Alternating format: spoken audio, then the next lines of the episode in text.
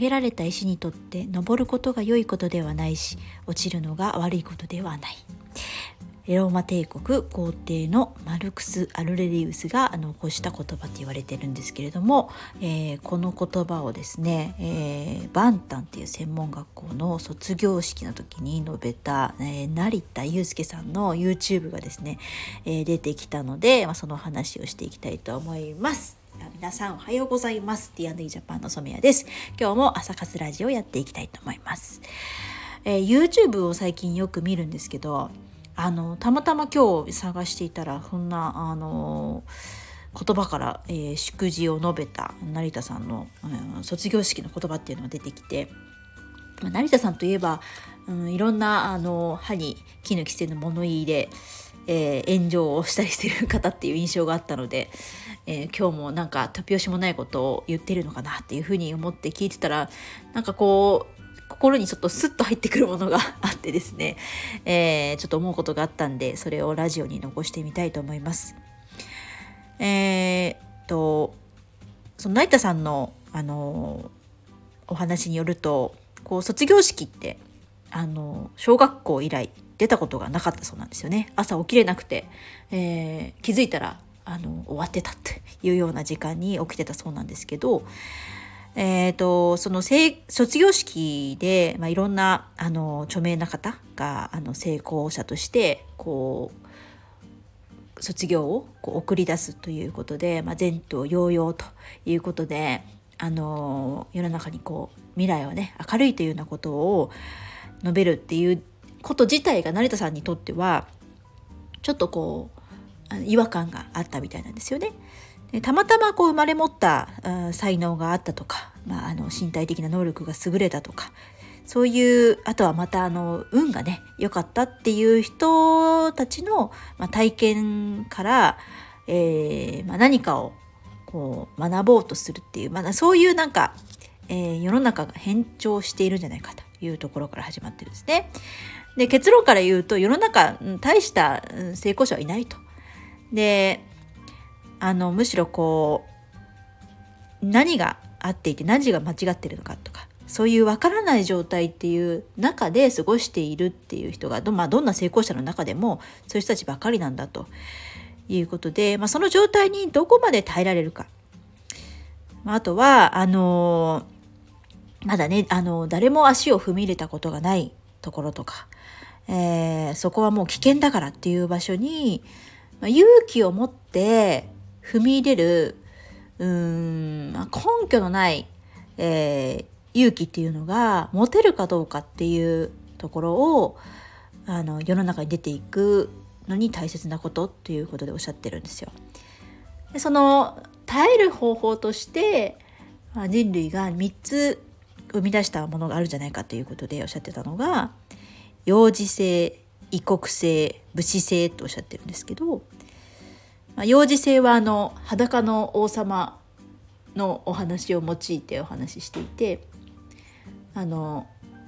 どれだけあのバカになれるかっていうことっておっしゃってるんですよね。で異国性っていうのは、まあ、あの成田さん自身も海外に住んでる期間長かったりするんですけど、まあ、そういったこう客観的な視点何かをこうやってる時にあの客観的な視点で言えるかどうか見えるかどうか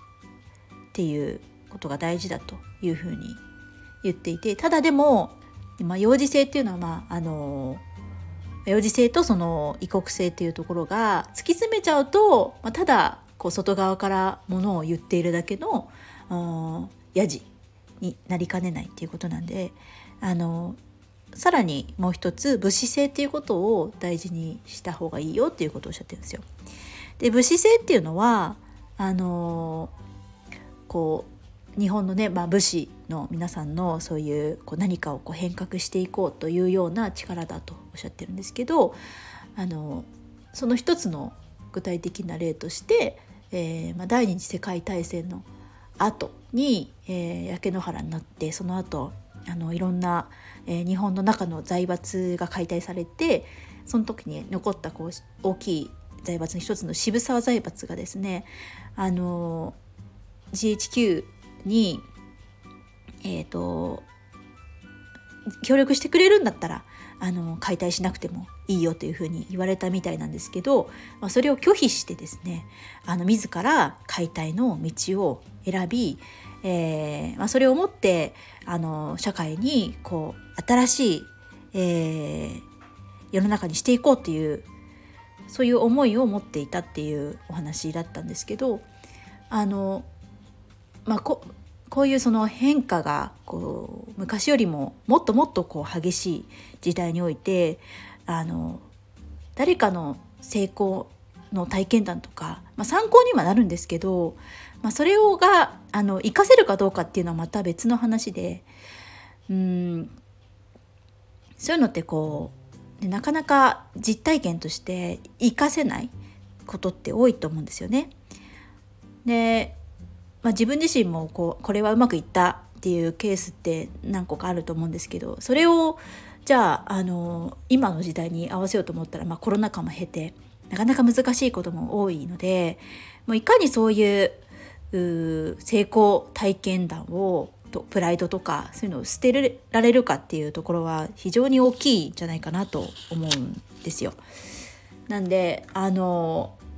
まあ、卒業を、ね、迎えたこの人たちに送る言葉として、まあ、彼のこのあの話が、えー